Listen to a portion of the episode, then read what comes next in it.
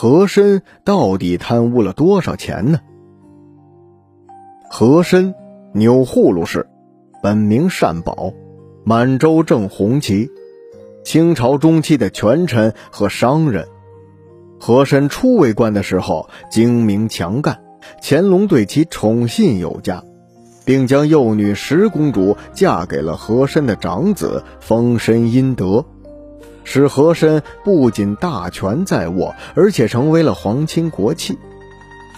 和珅权力巅峰时，其主要的职务包括内阁首席大学士、领班军机大臣、吏部尚书、户部尚书、刑部尚书，还兼任内务府总管、翰林院掌院学士、四库全书总撰官、步军统领等数十个重要职务，这就更为他的贪污奠定了基础。随着权力的增长，他的私欲也日益膨胀，利用职务之便结党营私，聚敛钱财，打击政敌。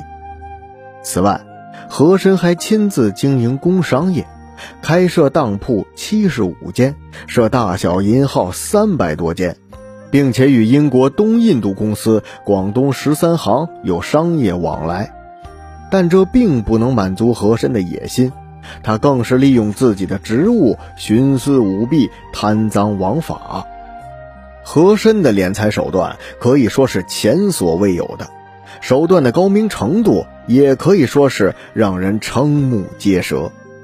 敛财手段最重要的就是受贿了。和珅是乾隆皇帝的宠臣，刚才说到过，他一生担任了十几个官职的一把手。他只要是大笔一挥，就有很多人得到升迁的机会。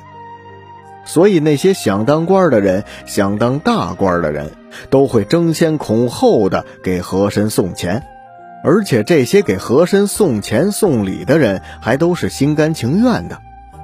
还有一部分人，虽然心不甘情也不愿，但是社会环境逼迫着他们，一定要给和珅送钱。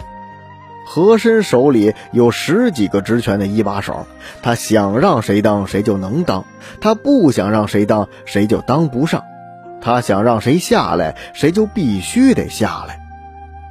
如果你想当官，就必须要通过和珅，因为他把持着各个官吏升迁的问题。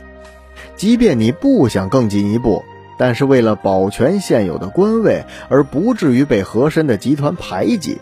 也不得不给和珅送钱，所以有些人还一定受到了和珅的勒索。他第二个敛财手段就是贪污。和珅担任的官职很多，而且担任的官职都是一块很大的肥肉。比如说，他是内务府的总管，管理着皇上的日常起居。这皇上和宫里吃多少、花多少，这能有数吗？所以他就大肆的贪污，他管着大清原料库、圆明园茶膳房选办处、太医院、御药房和上寺院，这些后勤的东西都是和珅说了算。这些东西的花销名义上是皇帝的，可实际上就是和珅的。所以国库里的钱，和珅是想拿多少就拿多少，根本没人管他。和珅的第三个财务来源就是做生意。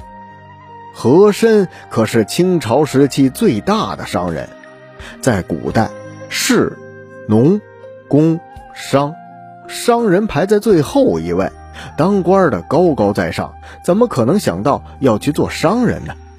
人们都会因为从商而感到羞耻。可是和珅他并不这么认为，和珅想要的只有钱。干什么根本就无所谓，这就可以看出来，和珅对待财富和金钱要高于一切。和珅开的店铺有当铺、粮店、酒店、古玩店、瓷器店、染料房以及棺材店，什么挣钱和珅就干什么，而且有他的权利为他的生意保驾护航，生意可以说是火的不行。甚至有些人买和珅家的东西是假，行贿才是真。和珅家卖的东西价格普遍高于市场价，而且还从不还价。就这样，他家的生意仍然是络绎不绝。那些达官显贵也是接踵而至，争先恐后的来照顾和珅家的生意。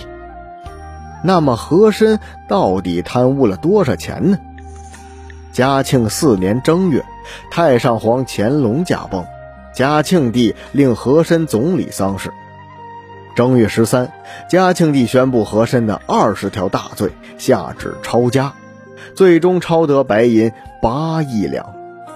不仅如此，还查封了他很多的店铺、当铺和田地，总资产大约为三亿两白银。